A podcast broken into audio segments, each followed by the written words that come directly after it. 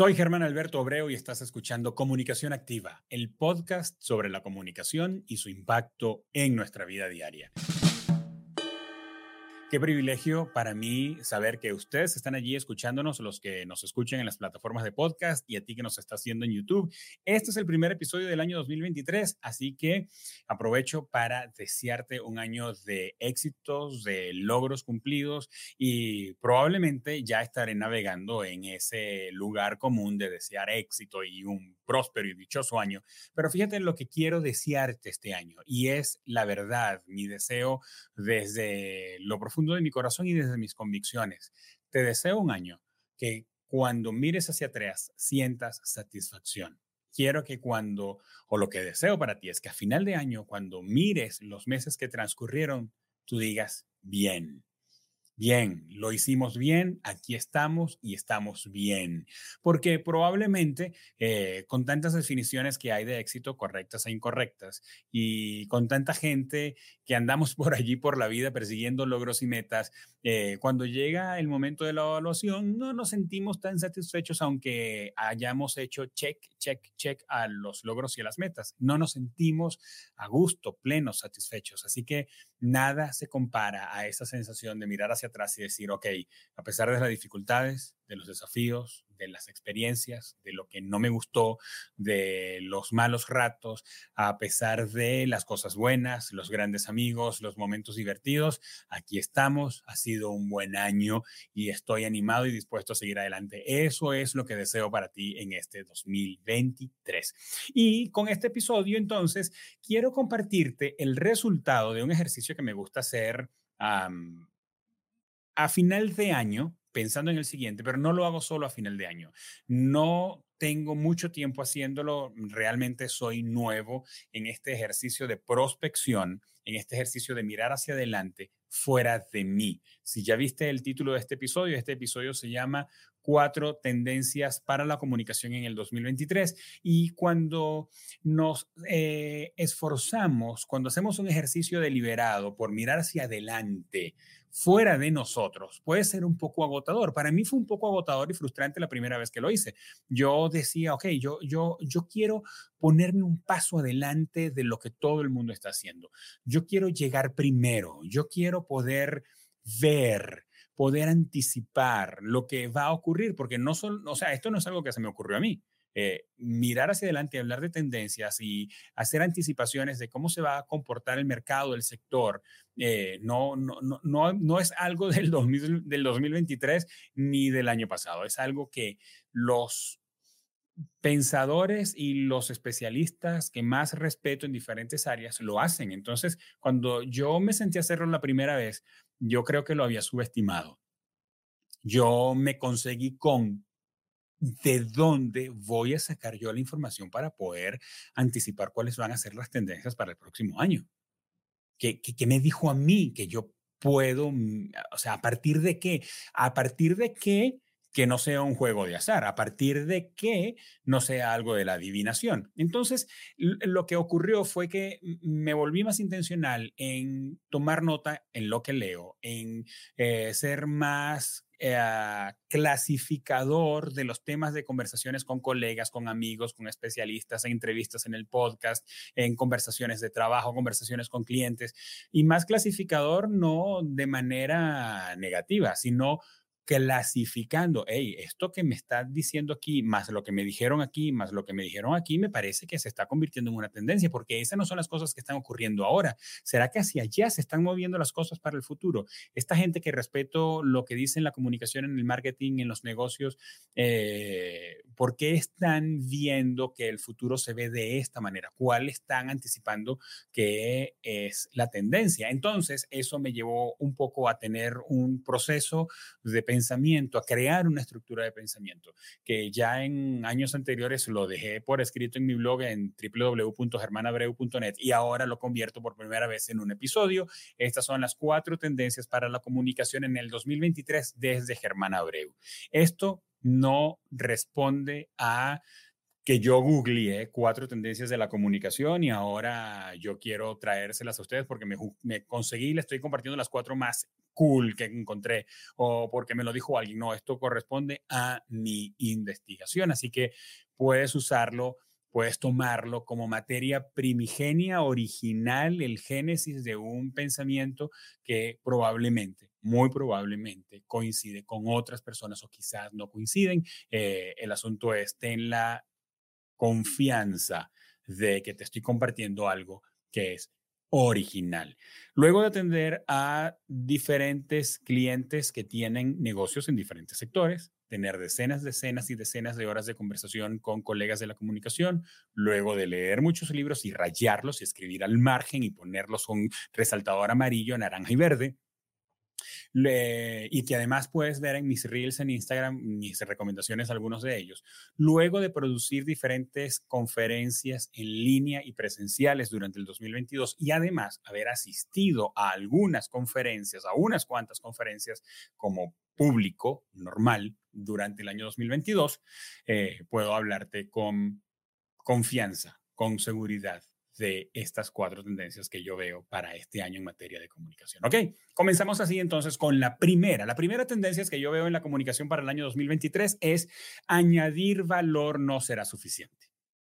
Y esto puede significar mm, eh, como lastimar una vaca sagrada, quizá, eh, porque los grandes creadores de contenido, los coach, mentores, consultores y gente que está en el negocio de vender intangibles como vender conocimiento, eh, nos hemos conseguido con el desafío de agregar valor con el fin de monetizar, con el fin de cerrar a partir de allí un negocio. El asunto es que yo creo que empezó de una manera muy loable, eh, pero creo que saturamos el mercado sin decir que hemos convertido esa expresión de agregar valor como en una moneda común, como en un eh, elemento muy manoseado ya. Entonces, agregar valor, y agregar valor puede ir desde recomendarte usar un clip para unir y juntar y mantener ordenados tus papeles hasta darte cuatro o cinco claves que te van a ayudar a ser el mayor ganador de dinero con criptomonedas en el año 2023. O sea, agregar valor, agregar valor eh, eh, quedó ya en un, en un, dentro de un marco demasiado general, demasiado genérico. Y lo que está ocurriendo es que en las audiencias, porque, ojo, aquí lo importante son las audiencias. Estas tendencias tienen que ver con las audiencias. ¿Cómo las audiencias van a percibir, consumir la comunicación? Bueno, las audiencias se están dando cuenta de que estamos eh, convirtiendo en moneda común, en lugar común, el tema de agregar valor. Las audiencias esperan de parte de nosotros, de los que creamos contenido, de los que comunicamos, más autenticidad y menos posturas. Y vamos a hablar de la autenticidad eh, en unos minutos, pero esperan más autenticidad y menos posturas, más yo digo, yo así soy, así yo veo que debe ocurrir. Esta, estos son los cuatro conceptos definitivos. Hey, las audiencias esperan más empatía, menos enseñanza, menos ven acá y escúcheme que te voy a decir lo que tienes que hacer. No sé, yo creo que las audiencias esperan más de quiero escucharte, saber cómo te está yendo, qué estás haciendo, qué te está dando resultado, dónde crees que estás fallando, dónde crees que estás acertando. Creo que las audiencias esperan más colegas, compañeros, coexperimentadores que gurús. Que, más adelante vamos a hablar también de esto, pero el tema de los gurús está ahora cada vez más vinculado a un tema de congruencia, a un tema de autenticidad. Entonces, por lo tanto, quedan menos gurús. Además que hablar de ser un gurú en un mundo tan cambiante, que cambia a tantísima velocidad, eh, está como complicado porque pudiéramos ser gurús de minutos gurús de un periodo muy corto. Entonces la gente está, eh, nuestras audiencias están persiguiendo más, que contemos cómo están ocurriendo las cosas, cómo las estamos haciendo y compartirles nuestra experiencia para que a partir de elementos en común de nosotros con ellos, ellos puedan ver si eso les da resultado y menos darles indicaciones, instrucciones y darle eh, líneas definitivas. Entonces, cuando nosotros agregamos valor, eh, tendemos a eso, tendemos a no ser auténticos, tendemos a ser perfectos, tendemos a querer decirles cómo hacer las cosas. Eh, y lo peor, y esto le va a dar transición a mi segundo punto, queremos vender, agregar valor para finalmente usarlo como un anzuelo para engancharlos con algo que nosotros queremos. Y probablemente tú estarás pensando, Germán, pero eso no está bien. O sea, ya va. O sea, no está bien que yo haga un live en Instagram para hablar acerca de metabolismo y luego de que yo les agrego valor hablándoles acerca de los N tipos de metabolismos que hay en el ser humano, les venda mi libro o les venda una consulta. No, no, eso está bien. El asunto es que hemos dañado y hemos eh, reducido agregar valor a cuatro tonterías, a que decimos cuatro tonterías, esperando que las personas luego de eso compren un producto o vengan a hacer negocios con nosotros. Entonces, añadir valor no va a ser suficiente en el año 2023. Las audiencias están esperando que usemos más verbos como descubramos, un verbo como pensemos juntos o pensemos, un verbo como probemos, diseñemos, practiquemos, experimentemos y menos te voy a decir lo que tienes que hacer porque yo soy la palabra definitiva. Yo, yo tengo los miles de millones, los miles de seguidores, los miles de carros, los miles de experiencias. Eh, Bien, lo segundo, porque esto me ayuda o me anima a adelantarme. Lo segundo que veo como tendencia de la comunicación para el 2023 es las audiencias serán menos ingenuas con lo gratuito. Por eso digo que lo anterior se conecta con esto. Las audiencias serán... Hmm, las audiencias serán menos ingenuas con lo gratuito. Esto se conecta con lo anterior porque las audiencias se conectan con un webinar gratuito porque les vamos a agregar valor. Entonces, cuando están allí conectadas, eh, sin haber pagado nada, realmente nos están pagando con uno de los activos más valiosos que tienen, que es con su tiempo. Y cuando finalmente se sienten defraudados, porque nos invirtieron 30, 45 minutos, una hora, y no les agregamos valor que realmente les sirviera para algo, o lo que hicimos fue empezar a vender desde el principio o a mostrarles eh, solamente la punta del iceberg, haciéndoles creer que lo que está debajo de la superficie realmente es valioso, pero tienen que pagar por ello, pues lo que hacemos es desanimarlos, defraudarlos, irse y no querer regresar. También, por otro lado, eh, cuando un, un formato cuando una metodología se vuelve demasiado popular, porque tuvo éxito, porque tuvo buenos resultados al principio, es momento de empezar a mirar hacia los lados de qué otra manera se puede hacer eh, la promoción o de qué manera podemos conectarnos con las audiencias, pero con un método diferente para conseguir los mismos resultados que finalmente puede ser vender o que finalmente puede ser tener a la gente en una conferencia pagada o que nos compren un libro, que nos compren una capacitación, un entrenamiento, etcétera. Cuando digo que las audiencias serán menos ingenuas con lo gratuito, es me refiero también a que las audiencias están esperando más autenticidad o más honestidad, más bien, más honestidad en los temas de precio. Los tenemos un rato en pantalla, echándoles un cuento largo. Y resulta que tienen que cubrir una cantidad de pasos para finalmente decirles cuánto vale lo que les estamos vendiendo. Les estamos diciendo que tienen que tomar en cuenta tres puntos, tres claves para, o tres consejos para lograr algo, pero el cuarto, que es el detonador, eh, no se lo damos a menos que paguen. Entonces, estamos logrando que las audiencias se defrauden tanto con agregar valor como con el contenido gratuito. Están siendo, el segundo punto, insisto, es las audiencias en el 2023 serán menos ingenuas con lo gratuito. Probablemente tú estás pensando, Germán, ¿y entonces qué hacemos? No, este episodio no se trata de qué hacemos, se trata de identificar momentos de hartazgo, momentos de cambio, momentos de giros de migración del comportamiento de las audiencias. Probablemente, como me ha ocurrido a mí, si tú hablas con alguien que hace webinars gratuitos desde hace rato, te va a decir, mira, el comportamiento de los webinars gratuitos pre-pandemia fue este, el comportamiento durante la pandemia fue este, el primer año de concluida la pandemia o de, tú sabes, levantadas las restricciones fue este, y ahora estamos aquí abajo. Los webinars gratuitos eh, o los productos gratuitos en línea, y estoy haciendo eh, no exclusivamente, pero sí mucho énfasis en los productos en línea gratuitos, están en un proceso, en una etapa de decadencia. El problema con las etapas de decadencia es que nos volvemos más escandalosos y más espectaculares. Entonces, hey, ¿qué piensas tú cuando a ti te dicen que un producto tiene 80% de descuento? Yo lo que pienso cuando me dicen eso es que realmente cuál es el valor del producto a cuenta de que tú me estás otorgando 80% de descuento. Es que tú puedes funcionar solamente con el 20% del valor del producto.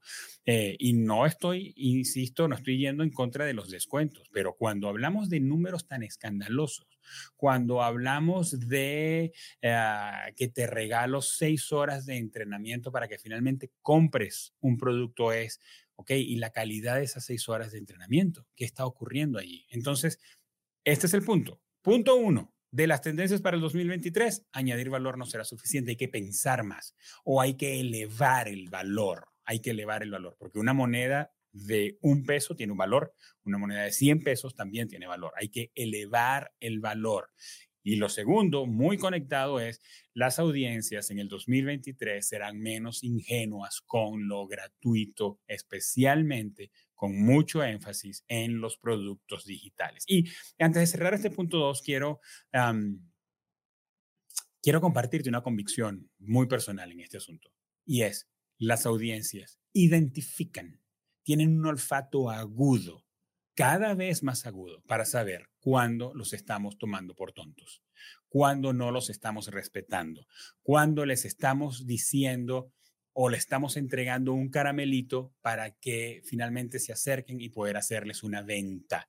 Las audiencias lo reconocen, lo huelen, lo ven en el copy, lo ven en la manera como está diseñado el arte, lo ven en la manera como está construida la experiencia en la landing page, lo ven o lo perciben en la manera como construimos la comunicación al empezar un live o un webinar, lo perciben. Y las audiencias más inteligentes, y cada vez son más, cuando identifican esto, empiezan a producir un rechazo que sale de su cerebro y empezamos a alejarnos, empiezan a ponernos lejos en lugar de más cerca.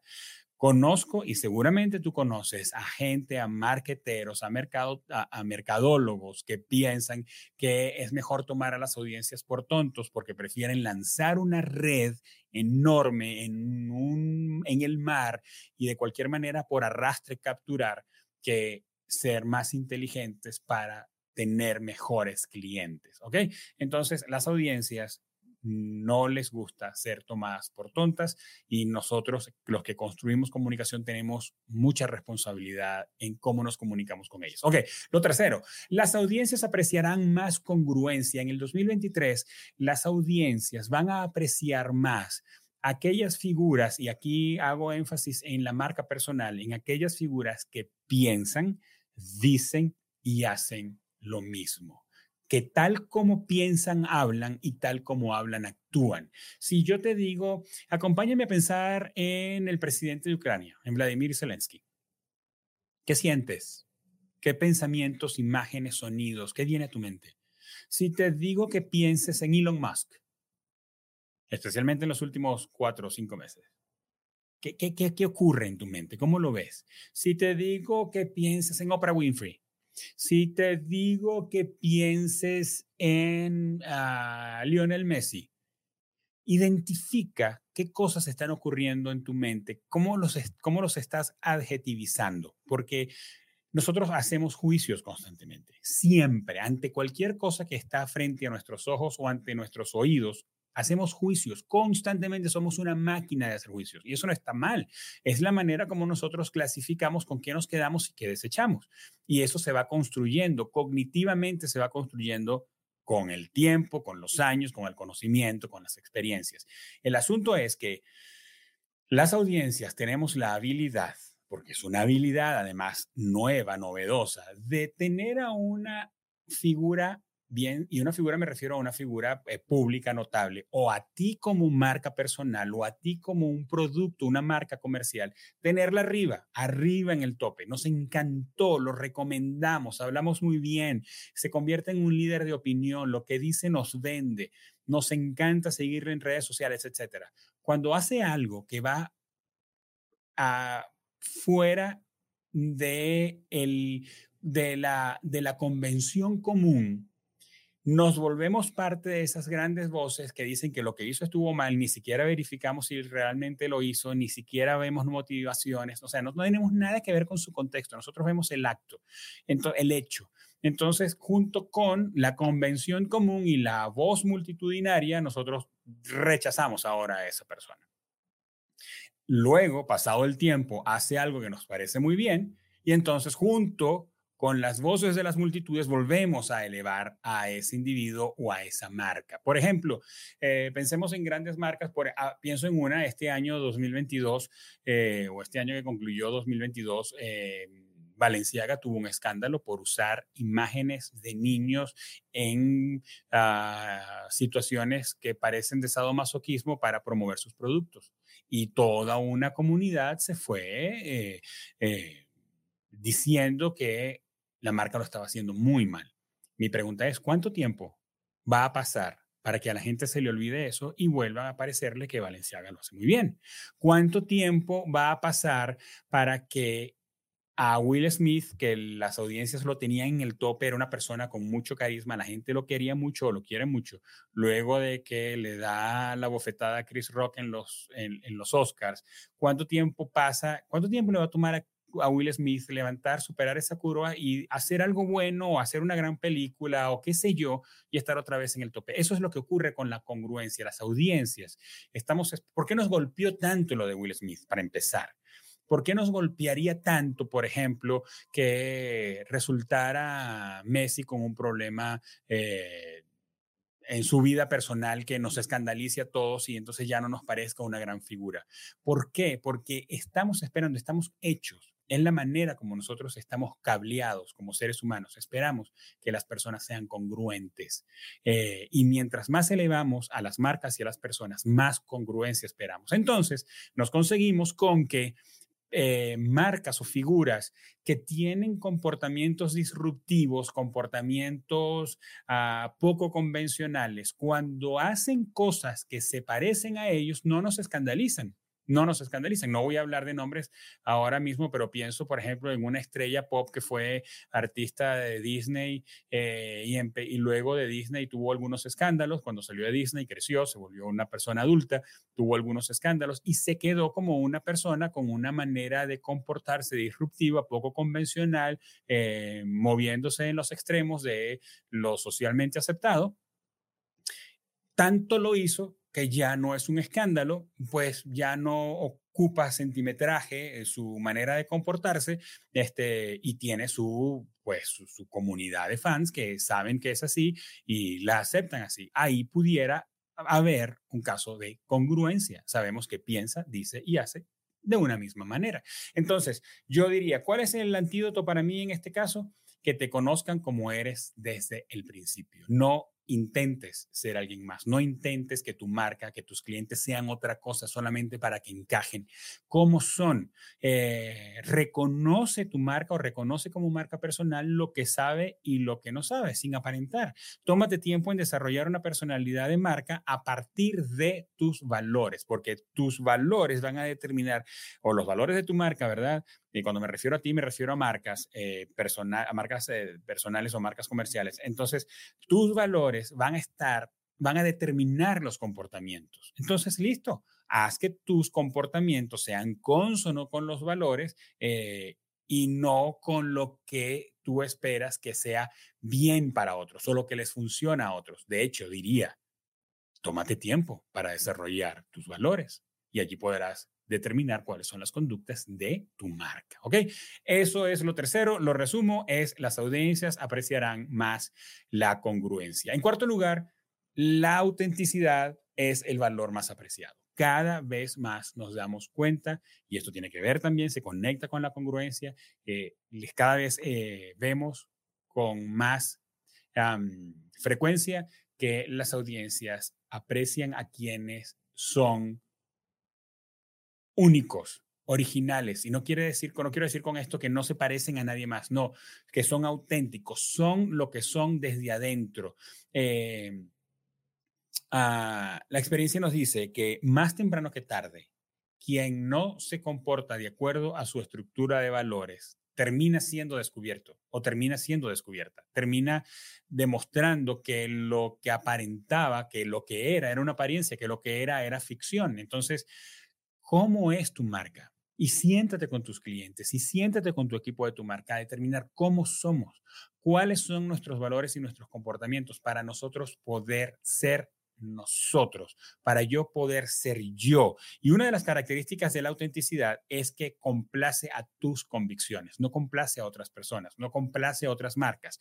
Y muchas veces, muchas veces, cuando trabajamos en la construcción de los valores de la marca, no estamos pensando en complacer a la audiencia luego de que son determinados los valores de una marca, porque esos valores de la marca son el, gen, son el ADN de la marca, entonces es cuando trabajamos en cuáles son los comportamientos y cómo va a ser la comunicación para conectar con las audiencias que aprecian esos valores, pero no antes.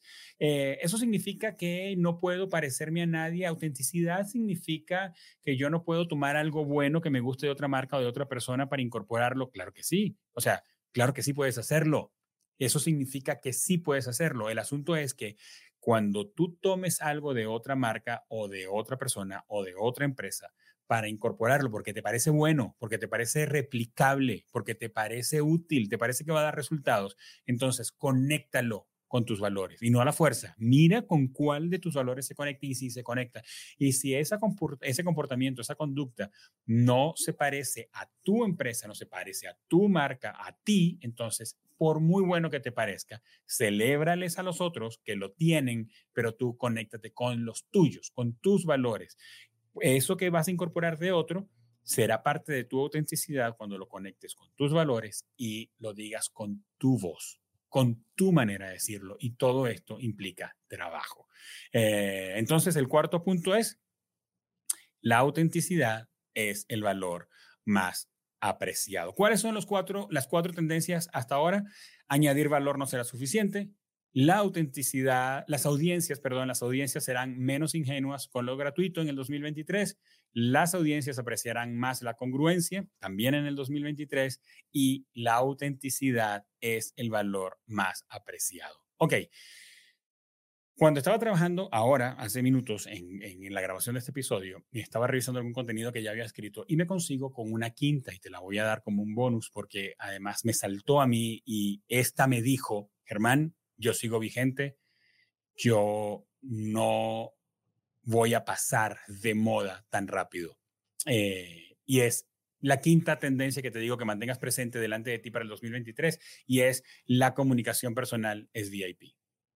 Y fíjate que pudiéramos decir en el tema de la autenticidad y la congruencia en los puntos anteriores, Germán, mira, yo creo que eso se va a quedar por muchos años. Sí, estoy de acuerdo contigo. Creo que son tendencias que vienen aumentando eh, ya sabes que aparentar, aparentar eh, también fue tendencia.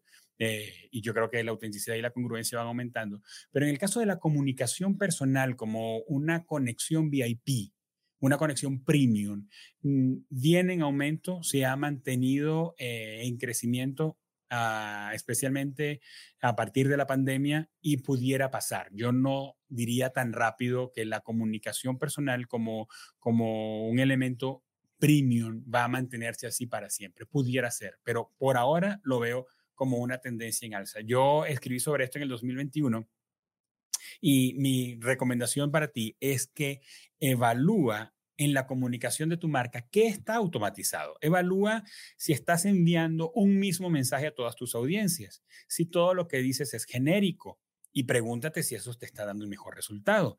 Cuando hablo de comunicación personal, me refiero a cuándo es necesario escribirle a alguien por alguna plataforma de comunicación de texto y llamarlo por su nombre y decirle, hola, soy José Luis y estoy comunicándome contigo porque vi que eh, entraste al sitio web y dejaste un comentario.